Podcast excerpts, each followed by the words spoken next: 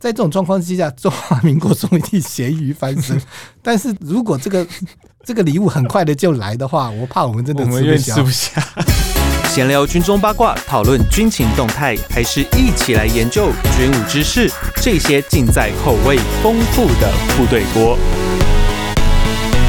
欢迎回到部队锅，我是联合报军事记者徐宇威。今天我们要来聊的一个题目呢是。为什么台湾会研究战机的滑跳起飞？那台湾是个不成的航空母舰吗？那我们说到滑跳起飞，我们可以就聊到就是航空母舰舰载机的起降的方式。飞机起飞的方式呢，目前就是有两大种嘛，一种就是弹射起飞，那包含以前的蒸汽弹射和现在新的电磁弹射。那另一种就是比较成本低的那个，就叫做滑跳起飞。我们可以看到像大陆的辽宁号，或是俄罗斯啊，或是像是英国的伊丽莎白女王号这些，诶、是伊丽莎白还是维多利亚？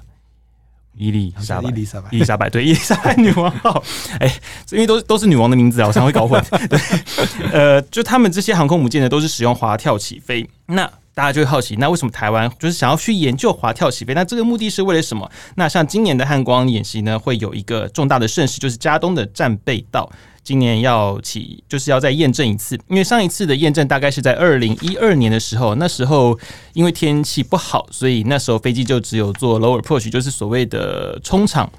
的一个也操演哦，它并没有。真正的落地在加东战备道上面。那加东战备道它特殊的一个点是，它是全台湾唯一一个在平面公路的战备道。那这个战备道呢，其实很特别，它跟国外的战备道很相似。那其他的战备道包含像已经废除的中立，或者是那个上次使用的花坛，然后台嗯嘉义的民雄、台南的仁德，这些都是在高速公路上面的战备道。那它是一个封闭的路段，跟加东战备道是属于开放路段，其实有很大的差距。那这也是今年汉光演习一个非常大的一个看点。那为什么会再聊到就是这跟滑跳起飞有什么关系？也相关的一个点就是台湾一直很想要采购美国的 F 三十五 B。那这个飞机呢，其实 F 三十五系列很多啦，就是 A B 就 A B C 嘛三种。那 A 的话是空军使用的，B 是海军陆战队使用的，就是所谓可以。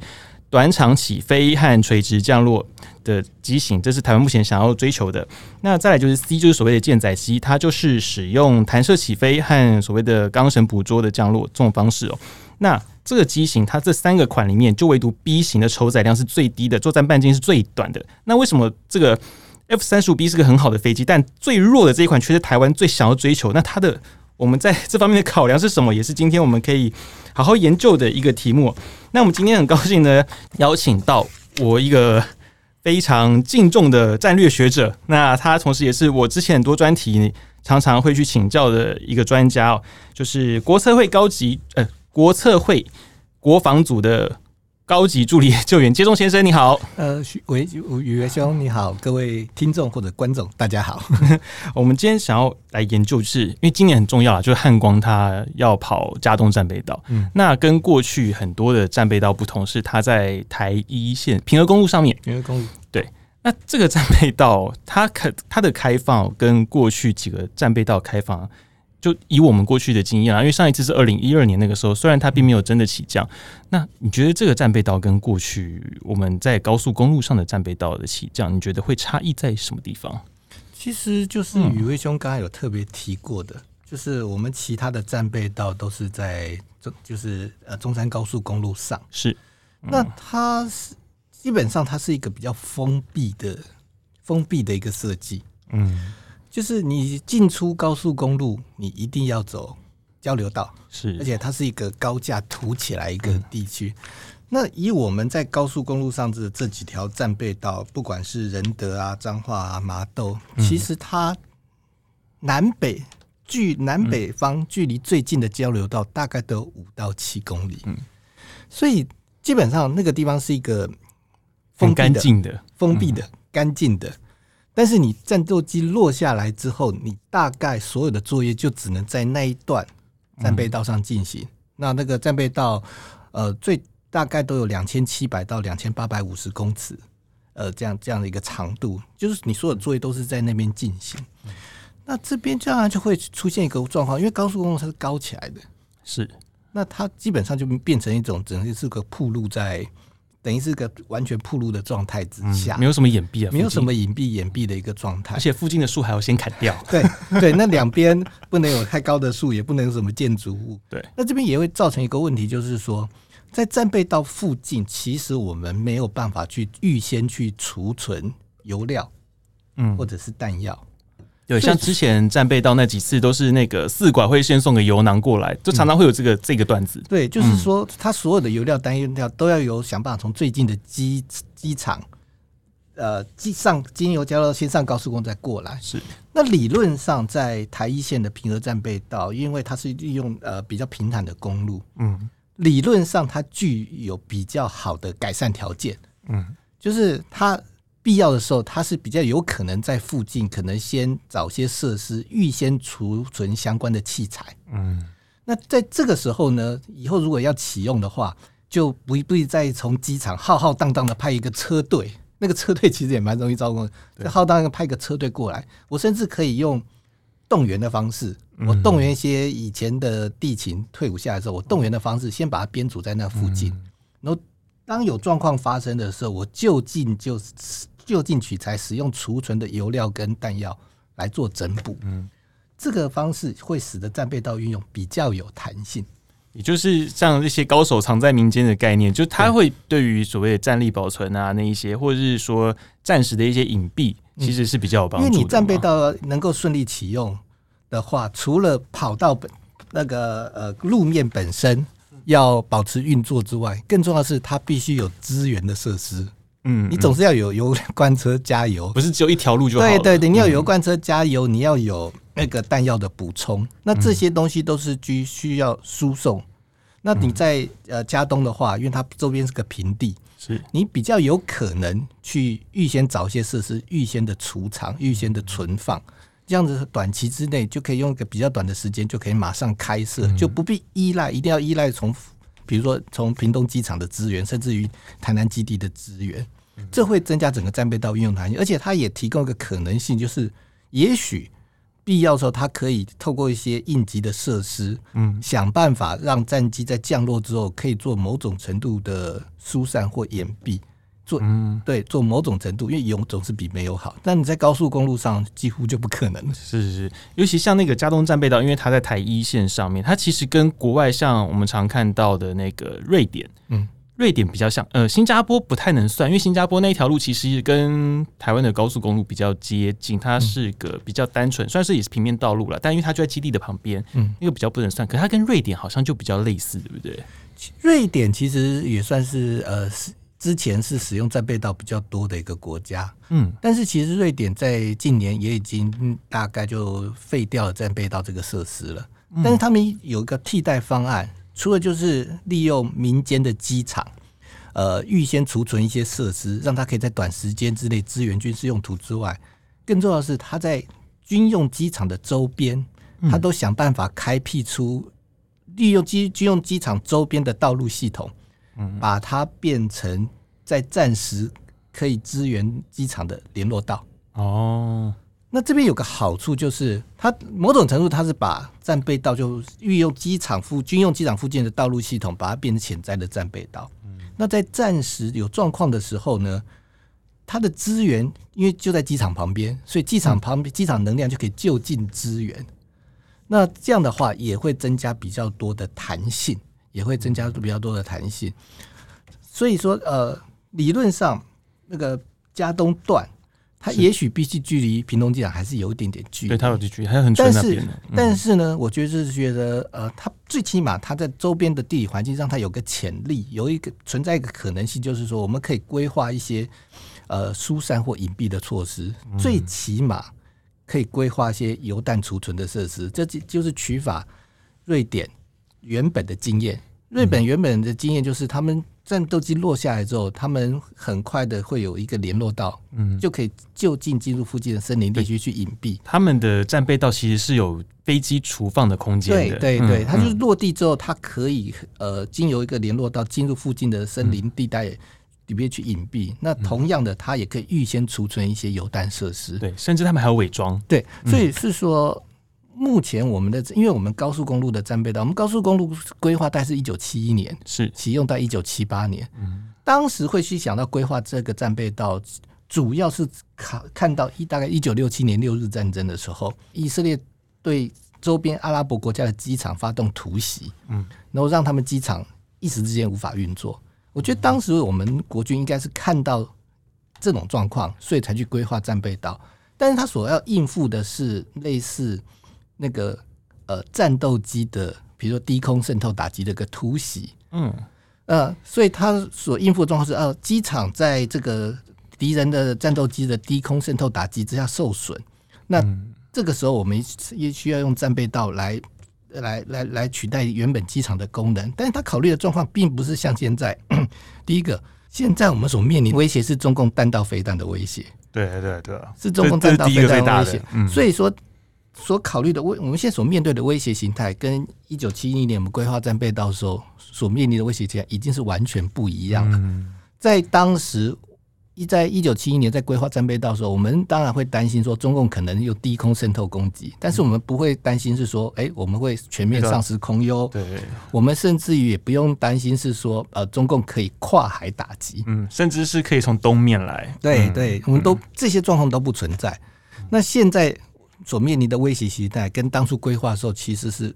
已经是完全不一样了，所以因此目前在中山高速公路的战备道的使用，其实我觉得在未来暂时的状况下，它可能会受到非常多的限制。比如说，如果中共知道战备道是你一个重要的辅助措施，是说不定他在第一波对机场打击的时，就用弹道飞弹对机场进行打击的时候，他就连战备道一起摧毁了。嗯，因为。那个现在呢，因为以中共弹道飞弹的精密度已经是还不错了，所以以这个两千四百到两千八百公尺的战备道来呃的战备道来讲，因为战备道又比较窄，对，它比较小条，又比较窄，所以它的宽度不像机场主跑道这么军用机场主跑道这么宽，所以基本上两千四百公尺到两千八百公尺，如果它的弹道飞弹精密度够的话，这样条战备道大概三到四枚弹道飞弹就可以让它瘫痪掉。嗯，而且它攻击战备道，除了不让呃军机日后呃起降之外，还有一个重要用，它同时它就切断了中山高速公路的这个大动脉，嗯，那让我们部队的由南往北调动输送就会受到影响，嗯，所以战备道在战时可能跟西岸的机场一样，变成中共空军优先打击的目标。而且这样也会有个问题，我刚刚也突然想到，就是因为战备道在使用的时候，其实交通是被切断的，嗯，也必然说，其实，在使用战备道的时候，你陆军的运补上面就可能会对必须要移到别的路线上，例如西兵，或者是说你移动到国国三上，对，嗯，重要的是，因为它是个大交通大动脉，它为了切断你部队的南北调动，嗯，它一定优先攻击嘛，对，所以它攻击战备道，等于同时达到至少两个目的：第一个，切断你的部队的调动；第二个。不让你，不让你呃空军日后有使用的机会。对，所以说不定战备道跟西部的各机场都是在第一波中共空军打击的目标范围之内。嗯，第二个就是我们的中山高战备道要启用，其实并不像大家想象的这么快。那像以往的操演里面，战斗机六点半降落，嗯，可是先遣人员、工程人员大概两点半就就位。是。两点，因为它有非常多的一个工程要处理，嗯，非常多的设施要在那个几个小时之内完成。可这样可以聊到一个东西，就是以前的战备道跟现在的战备道其实有点不太一样。像现在的战备道，因为安全的需求，它是使用了纽泽西护栏，嗯，所以也是因为有这个关系，所以它必须要很早就要就位，甚至是前一天要开始挪护栏，把它挪到那个就是高速公路的两旁。对。在早期，我记得我记印象中啊，就我小时候，它其实是插铁杆的而已，它是为了能够很快速的 嗯把它拆掉。好像就这方面来讲，其实以战备道来说，就是道路的安全性，然后跟你战备上面的快速的要求，好像这是一个两难，对不对？对对，这是一定的，因为它平常是承担的台湾南北这种公路运输的一个重责。是那而且更重要的事情，除了它准备需要这段时间之外，嗯，因为我们刚才提过那个。它是在高速公路上，嗯、那所有的资源设施必须由临近的机场支援。对，那再加上启启用之前相关的一个工程准备，所以每次战备道要启用的时候，据说从军方、警方到交呃交通部的高工局，各单位动用的车辆其实超过一百辆。嗯，所以它其实是一个蛮浩大的一个车队。而且其实如果在战备道好，你今天飞机降落好起飞了走了之后，你要恢复。就通行其实也是要花一段时间。对，但是在暂时我们可能大家不会去考虑这个，嗯，比较不会考虑这个。但是最早就在启用的时候，它其实是要蛮花一番功夫的。嗯，所以它并不像大家想象说它可以很快的启用。嗯，更重要的是这么大的一个车队，在暂时可能在运动上面就不是那么的安全。当然，我们可以是说，哦，当这个。出现哪些预警信讯号的时候，我们就先处理，嗯嗯，对，先把战备道铺完成。但是我觉得还是要回到一个关键的问题，嗯，这些战备道在暂时可能跟西部的机场跑道一样，同时被瘫痪掉，是会在第一波就被攻击的。嗯，所以其实以实用性来说，在早年的这个设计，其实到了现在，它其实会有一些疑义。那也是因为这样子，所以我们才会有。有人提出了滑跳起飞这个构想嘛？那这这个东西，因为台湾目前所使用的，就中华民国空军所使用的机型，就是主力战机有三种嘛，就 IDF 十六、F 十六跟幻象两千。那这三种飞机其实它都是陆基型的飞机。那这种飞机它适合使用滑跳起飞吗？其实，呃，美国的海军跟空军在一九八零年代、一九九零年代就做过实验了。嗯，那以美国海军的话，它除了是用 F A 十八之外，也用了有传奇性的 F 十四 做滑跳起飞，当然这是架数很少了，因为总共呃美国海军大概测试了一百一十二架次，那其中 F 十四是测试了二十八次，嗯，二十八架次，F A 十八是测试了九十一次。那当时测试的一个结论是说，当这个滑跳的坡度超过在九度的时候，滑行距离。战机起飞的距离是可以缩短百分之五十。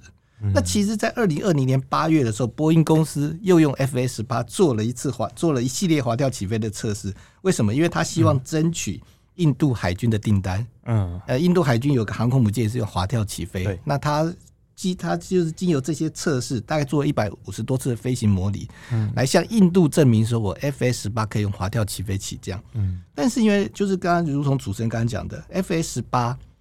它是海军的舰载机，是它本身的结构，特别是起落架的部分就比较强。那我们现在空军，比如说 F 十六、金国号的，都是算是比较轻型的战斗机。那美国空军其实在九零年代也做过相关的研究，那他们研究的结果也是一样，就是当 F 十六战斗机使用，如果那个滑跳甲板的仰角是九度的话，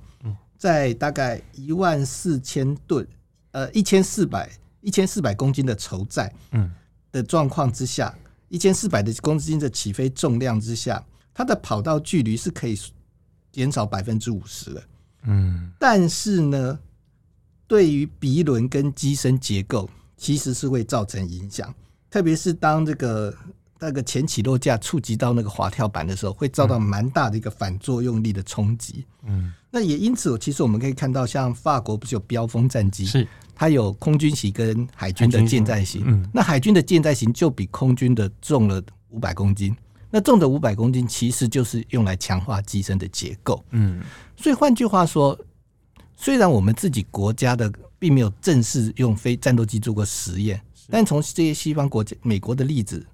我们是可以发现到，理论上 F 十六是可以用滑跳方式起飞，那它的坡度至少要在九度以上。九度的话，大概起飞距离，呃，如果它是九度，那它的起飞重量是一万四千，呃，两万八千磅，就差不多呃一千呃，对，我们我们用英镑就可以两万八千磅，两万八千磅的时候，那它就可以呃执行的是防空作战，嗯，它就可以带这个最主要是带空对空飞弹，可以执行防空作战。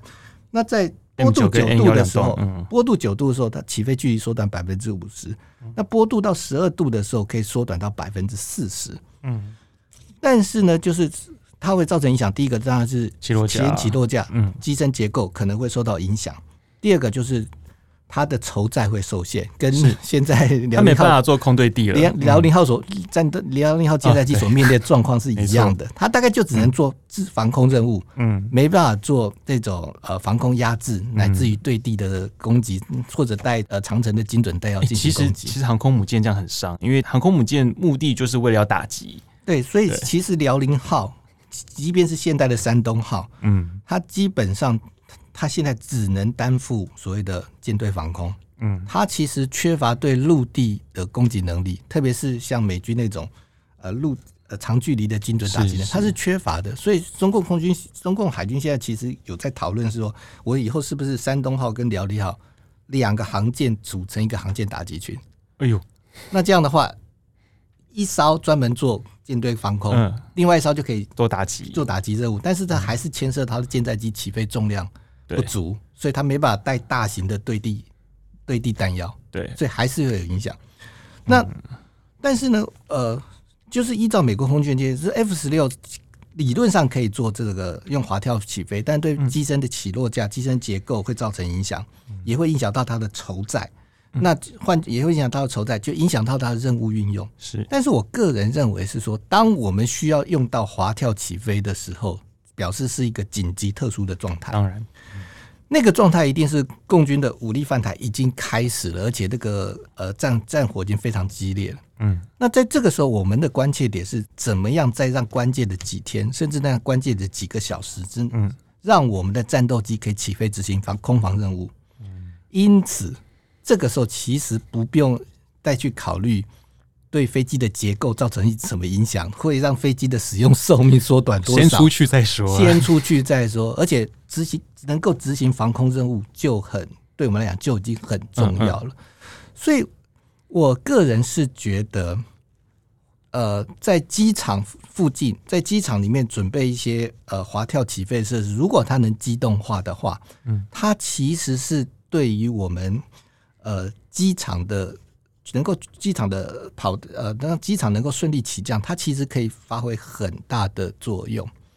你与其去仰赖距离机场非常远的战备道，那为什么不透过这个滑跳起飞的相关的设施，让机场本身就可以多出？虽然我的机场跑道不变，嗯，面积没有没有扩大，但是透过滑跳。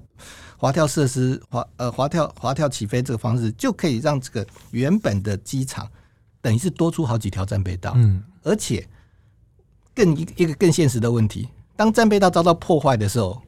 我们如果要去抢修，一样是要从机场面 找人过去，找人过去修。嗯，如然如果你在机场里面弄滑跳设施的话，你要做这相关的抢修，在机场里面就有了。嗯，所以既然所有的资源能量，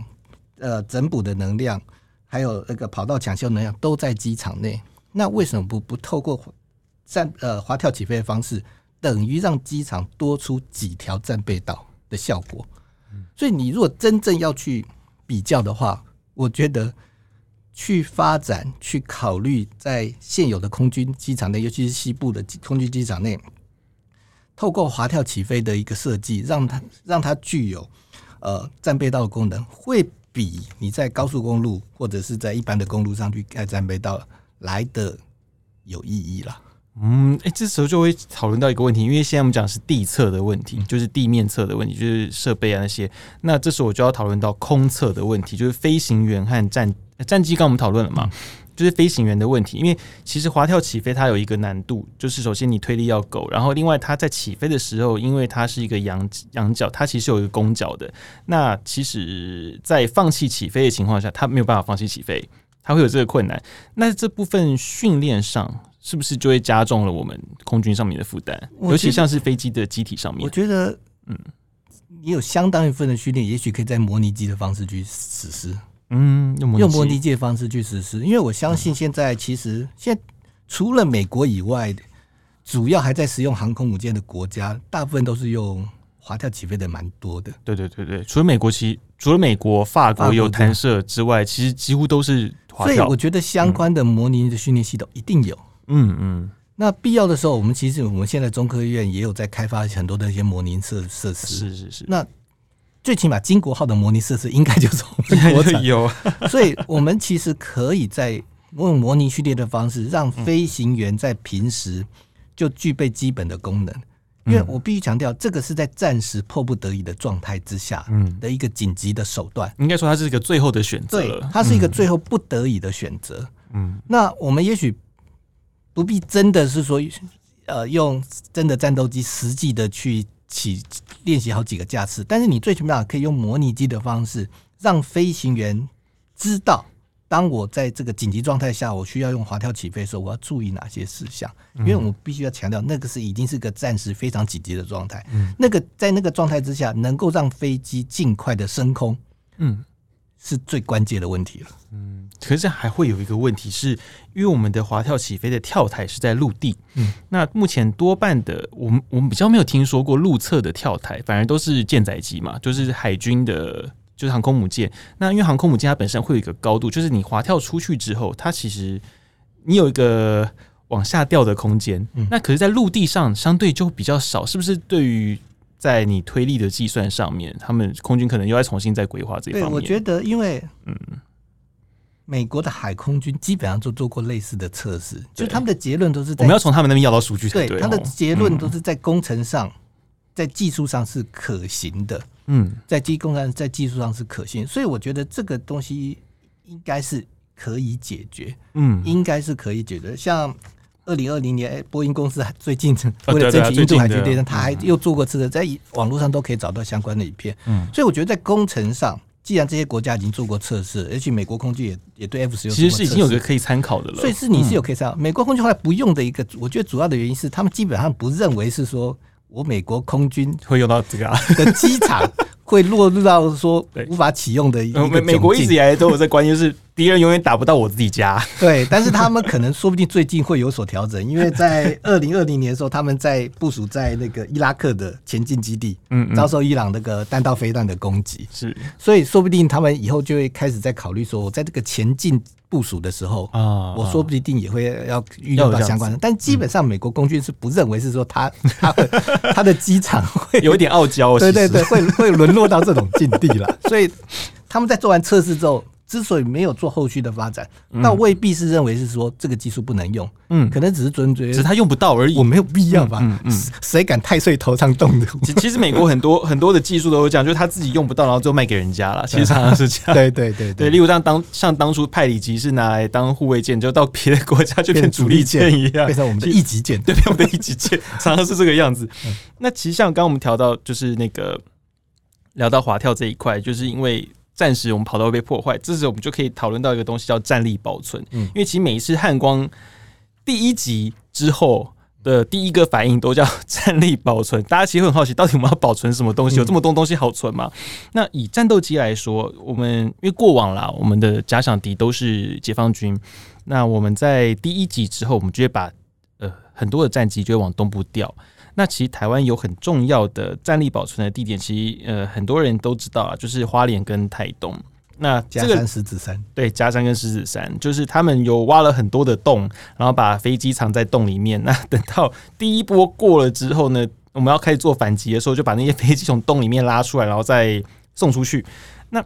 当初为什么会有这个想法？我其实我还蛮好奇。就是以你看，像其实像滑跳起飞哦。如果说在第一波很大饱和之后，其实势必这些机场，就是我们所谓的战力保存机场，它也必须要有这些设备，因为你有可能在那一波打完，飞机藏在山洞里面安然无恙，可是你的跑道没了，你也没有时间去修。但你要抢时间的时候，你势必就得要这样子做。那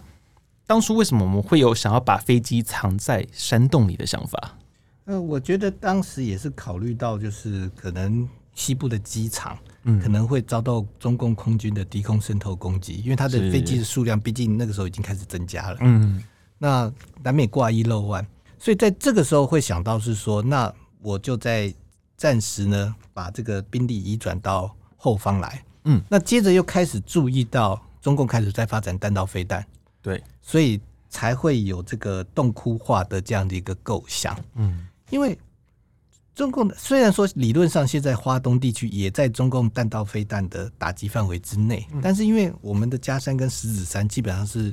离中央山脉很近，嗯，所以当弹道飞弹的那个弹道落下来的时候，它其实要攻击山边的目标不容易，其实是不容易的，很陡，其实是不容易的。那不像西部的机机场比就是很开阔，对，那么容易攻。所以那这边的话变成是说，他如果真的要去攻击这个。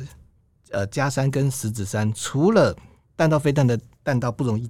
呃，不容易精确打击之外，嗯，更重要的就是说，如果你它不能够很精确的破坏那个联络道，嗯，那他就只要想想办法打击这个这个洞窟本身。但是我们这个洞窟因为是利用中央山脉，嗯，而且当时经过一些特殊的功法，嗯，所以它能够承受至少呃，能够承受相当的一个炸弹的攻击，还有七级的地震，嗯，那。这边刚刚现在讲到，其实我们呃军方后来在做台风防卫作战的时候，他们现在已经开始在考虑一个状况，就是我也许不能够等到中共的第一级之后再做移转，嗯，他可能在透透过相关的监侦发现对岸出现某些迹象的时候，就要先跑了，嗯，他可能就要先做战力保存，嗯，他可能就要先做战力保存。那加山跟石子山据说加起来。它的洞窟一共可以容纳将近四百架战斗机，可是地图上看起来其实好像没有那么大。呃，据说据说就两边加起来，因为他是说其实那边的附近山都被挖空了。嗯，那像石子山的话，它据网路流传的消息，我们就只能说遥指部，遥指部有在这，它其实里面有好几个那个山洞的呃地的洞窟，而且。洞窟之间彼此之间是有地道可以联系，嗯，是一个地道。那石子山是直接在，应该是我没有记错，是志航基地的对，志航基地北跑道那边。那加山是跟花莲机场这边大概有个两千五百公尺联络道的联络道。那这个联络道，因为它是在其实离山很近，所以中共弹道飞弹要这样子落下来做精确的攻击，其实是有难度。嗯嗯。那理论上听说，佳山的洞口大概。那个有八吨吧，那个铁门铁门大概有八吨，而且最主要是它那个洞口非常的宽。嗯，坊间上有流传一张照片，是有三架战斗机并排从洞口出来。嗯，所以理论上，我们的战斗机出洞口之后，说不定就可以直接利用联络到起飞。嗯，有有有，我小时候有这样听说过，说不定是可以直接利用联络道出来，理论上是可以的。嗯，那加上因为它就在紧邻山边，其实弹道飞弹要攻击并不容易。那当然，我们现在就注意到，中共现在已经具备从台湾东面西太平洋用巡弋飞弹打击的能力。对，但是巡弋飞弹对跑道的破坏效果其实没有弹道飞弹好，因为弹道飞弹和大气层重返那个重力加速度，嗯，即便它不用钻地弹头，嗯，对于跑道本身。造成的伤害也是很大，但是巡弋飞弹就不一样，嗯，而且巡弋飞弹要防护的话，某种程度你可以用一些被动的设置，比如说我在预计巡弋飞弹可能靠近的路径，我设立一个比较厚的那种防堵墙，嗯嗯，就可以达到保护洞口的效果。因为巡弋飞弹它不太可能是破坏，它不太可能对跑道本身造成太大的破坏，它可能比较可以的是攻击洞口。嗯，嗯，那我们除了在加山跟石子山附近有很多的防空设施之外，嗯，其实我们要应付它的巡弋飞弹攻击，我们可以在它预先可能接近的路基上设些主角设施，让它直不要直接攻击到洞口，嗯，说不定就可就可以产生一定的保护的效果。所以到目前为止，我觉得加山跟石子山还是对于空军的战力保存，嗯，还是能够发挥一些作用。还是发挥一些，最主要是它的弹道飞弹的攻击效果就会比较难，嗯，就比较难进行精确打击，得天独厚的条件。对，所以到到目前为止，我相信它还是能够发挥影响。但是现在的关键就是我们的军方什么时候下达这个战机移转的决心？嗯，因为你真的等到中共第一级第一第一级下来的时候，我们的战机到时候要移转，我相信会很困难。啊。而且因为那时候他们不是只有单纯的那个弹道飞弹要攻击，那、嗯、啊巡弋飞弹，包含空军的兵力。对，那其实我们的飞机只要一临空，其实是有那个压力在的。因为西部机场很多一起飞，其实就在 S 三百甚至 S 四百的 射范围内，就在射程内。所以我们的变成是说，现在对于军方来讲，一个重要的就是，是我能不能在中共的第一级真正发动之前，嗯嗯，我就下达那个决心，让这个战机从西岸移转到东岸。因为这个通常会有很大的政治代价。哦，对对，其实对决策者来讲，这个决定要下达并没有那么容易。而且机场旁边都民众，其实根本纸包不住火，你根本也罢场。大家会觉得，哎，为什么飞机那么多？为什么那个中共还没有开始攻击你的飞机？因为其实其实光最近。共军绕台的事情，因为其实晚上都有很多夜间的 scramble 了，就战备机在夜间就很多起降，那其实蛮多民众也都有目睹，然后就有很多的传言。那其实到了战时，如果说提早进行战力保存的话，在舆论上面，其实我觉得政府的压力会非常大。对 对，他可能会担心对民心士气的影响。所以，嗯、但是我觉得，尤其我们股市又很重消息面，这个我很有感受。对所以，我是觉得现在对于考验会是在决策者，呃，能不能及时下达决心？嗯，能不能及时下达决心？真的。那我们最后讨论一个就是三十五 B 的问题，F 三十五 B，因为像前几天呐、啊，韩国的 KF 二十一。就是 roll out 了嘛，就是他们第一架的原型机出厂了。那个其实他们自称是五代，但是有些人会认它是四代半的战机，因为它有些的功能其实还是没有到像 F 二十二那么高级。嗯、但其实韩国花了差不多十十多年了，十多年的时间弄出了这架 KF 二十一。那台湾现在的下一代的战机到目前为止都还没有个影子。蛮可惜的，就是目前我们主要都在弄高教机，接下来我们要弄的是初教机。那下一代的战机，我们目前都还没有下文。那呃，目前空军最寄望的大概还是在 F 三十五 B 啦。虽然说这这几天其实那个美方有人来台湾了嘛，但他们要卖什么我们也不知道。那这个 F 三十五 B 为什么台湾那么想要？但我们也一直要不到，而且为什么我们偏偏 F 三十五 A 或 C 我们都不挑，偏偏就是要挑 F 三十五 B？那纪忠老师可以帮我们解惑一下吗？这个问题主要的是 F 三十五 B，它是就如同主持人刚才讲过，它是可以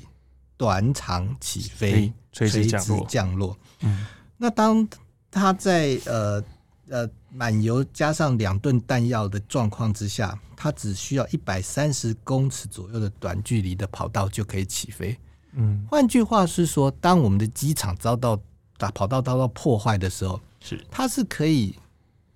利用机场里面仅存的跑道，嗯、甚至于利用附近的条件比较好的公路，嗯，来做起飞。嗯，所以。它能够让我们空军现在所面临的跑道遭到破坏、战机无法顺畅起飞的这个噩梦降到最低。因为即便我们讲是说用这个滑呃刚才说的滑跳起飞的方式，那 F 十六它最短的起飞距离就是轻度武装最短起飞距离五百三十五公尺，在一般的跑道的话，那滑跳起飞的话大概缩短到呃三百公尺左右嘛。那但是呢？F 三十五 B，它可以在呃带很多的油料跟弹药的状况之下，只要大概一百三十公尺左右就可以起飞。嗯，所以如果能够获得 F 三十五 B，当然就可以让空让空军的噩梦，就是我们的跑道被破坏，以至于大量战机困在地面无法起飞的这个状况，获得相当程度的一个解决。这是第一点。第二个，虽然它的作战面积可能比较小，但是投弹比较小，但是以台湾来讲，主要是空防。嗯，守势作战主要是守势的空防作战。嗯、那这个作战半径跟武器筹载的问题，其实，在我们这种空防作战的以空防作战为最重要的任务的状况之下，其实它的影响就没有那么大。嗯，第二个就是 F 三十五 B，它本身一开始设计就是用来执行现代资讯化的联合作战，是，所以它基本上它可以获得所有军方任何感知系统的情资。嗯，那这些感知系统包括。预警机或者地面的雷达，甚至于海上的军舰或者空中有机，他们所接获的情资可以第一时间传输到这个 F 三十五上面。那 F 三十五上面它传输过来之后，F 三十五上面它又可以自动的解算，它可以把这些资讯做自动的汇整，然后提供给飞行员一个最适行动方案。嗯，所以飞行员的负担也很轻。那更重要的事情，它可以进现代化联网作战。它可以把它获得的讯息再送回去，交给，比如说地面的防空飞弹，嗯，交给其他的载空机，或者是另外一架 F 三十五，让这些其他的载空机或者它的僚机在不开启雷达的状况下发动攻击，嗯，那敌人根本知道不知道飞弹从哪来的，是，所以它确实也具备强大的呃感知能力跟现代化联合资讯作战的能力，嗯，所以。他的确，如果能获得 F 三十五 B，对于我们的空军，不论是在存活率、战力保存，嗯、乃至于进行现代化联合防空作战来讲，都是一个很大的助力。但是它的成本实在太高，真的非常贵。三十五 B 真的非常贵。为什么我们完全不考虑 A 嘞？就只因为就只因为主要是跑道，就跑道的问题，主要是跑道关，因为它并没有办法，呃。很能够很快、很大量的解决我们目前面临这个的战机因为跑道被破坏而无法起降的一个问题。不过，坦白讲，现在美国对于提供 F 三十五 B 给中华民国的态度说不定会出现微妙的变化。怎么说？为什么？嗯，因为美国空军原本是想要用 F 三十五系列来取代庞大的 F 十六机队，是是，跟 F 二四组成高低配。对，所以它原本美国空军自己大家用到一千八百架。嗯嗯嗯。可是 F 三十五服役之后，美国空军发现它的成本越来越高，嗯、而且交机的速度慢。对，它现在首飞到现在十五年，美国空军才拿到两三百架。其实很少，每一架呢成本将近一亿美元。嗯，这个已经不是所谓高低配，变成高高配。所以美国空军自己都受不了了。所以美国空军的参谋长在今年二月的时候，他表示是说，也许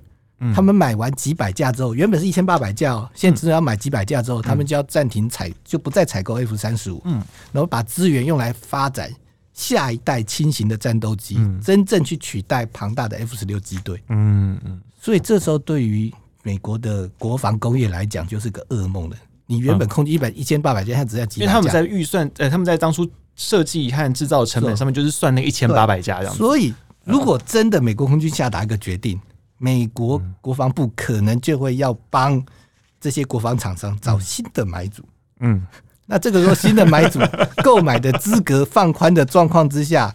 我们说不定就会变成他们潜在的客户。但是必须要说，在我们已经用特别预算买六十六 架 F 十六 C 的状况之下，短期之内如果要再接到这个天上掉下来的礼物，恐怕是会非常的沉重。其实去年就已经非常多的礼物了，包含像那个鱼叉。对，但是现在真的，我觉得我们现在不排除以后会出现这样的发展，因为美国空军如果真的决定大幅减少采购量的话，嗯，美国国防部就一定要想办法，嗯，帮。这个设计的制造商找新的买家，要帮他找分母啊，不然的话，对对对 对，出不好。因为你如果找不到新的买家，让这些厂商没法获得资源的挹注，也会影响到他后续计划、后续的轻型战机的发展计划。嗯，所以在这种状况之下，中华民国总一定咸鱼翻身。但是在这么如果这个这个礼物很快的就来的话，我怕我们真的吃不下。我怕真的，因为 F 三十五飞机好，但是不但采购成本高，维护成本也高。嗯嗯，就美国空军来讲，它资源这么多，其实，在二零一六到二零一八年，它的 F 三十五机队妥善率不到百分之六十。哎，其实很低，不到百分之六十，很低。对，非常的低，非常的低。那二零一九年呢，用用尽那个九牛二虎之力，才提升到百分之七十几。嗯，你就可以知道，维持这个机队妥善率其实是成本是很昂贵的。所以，对于中华民国来讲，我们要取购买并维持这个 F 三十五的机队，恐怕会是一个非常沉重的负担。特别是，嗯，如同主持人讲，我们除了有 F 十六十六加 F 十六 CD Block 七零，加上川普任内十一次的军售案，对，要处理这个压力已经是大的，而且还有中科院呢，对，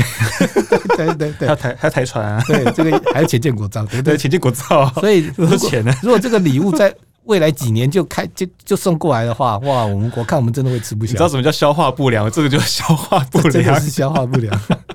非常谢谢接仲哥今天能够接受我们的专访，那也提供了我们很多就是关于这样滑跳起飞，甚至是我们一些战力保存上面的一些知识。那在联合报呢，我们近期呢也有很多在会员专区有很多的深度报道。如果您有兴趣的话呢，也欢迎一乍观看。部队锅感谢您的收听。如果您喜欢我们节目的话呢，记得追踪并给我们五星的推荐。那我们下次见喽，拜拜。好，再见。Música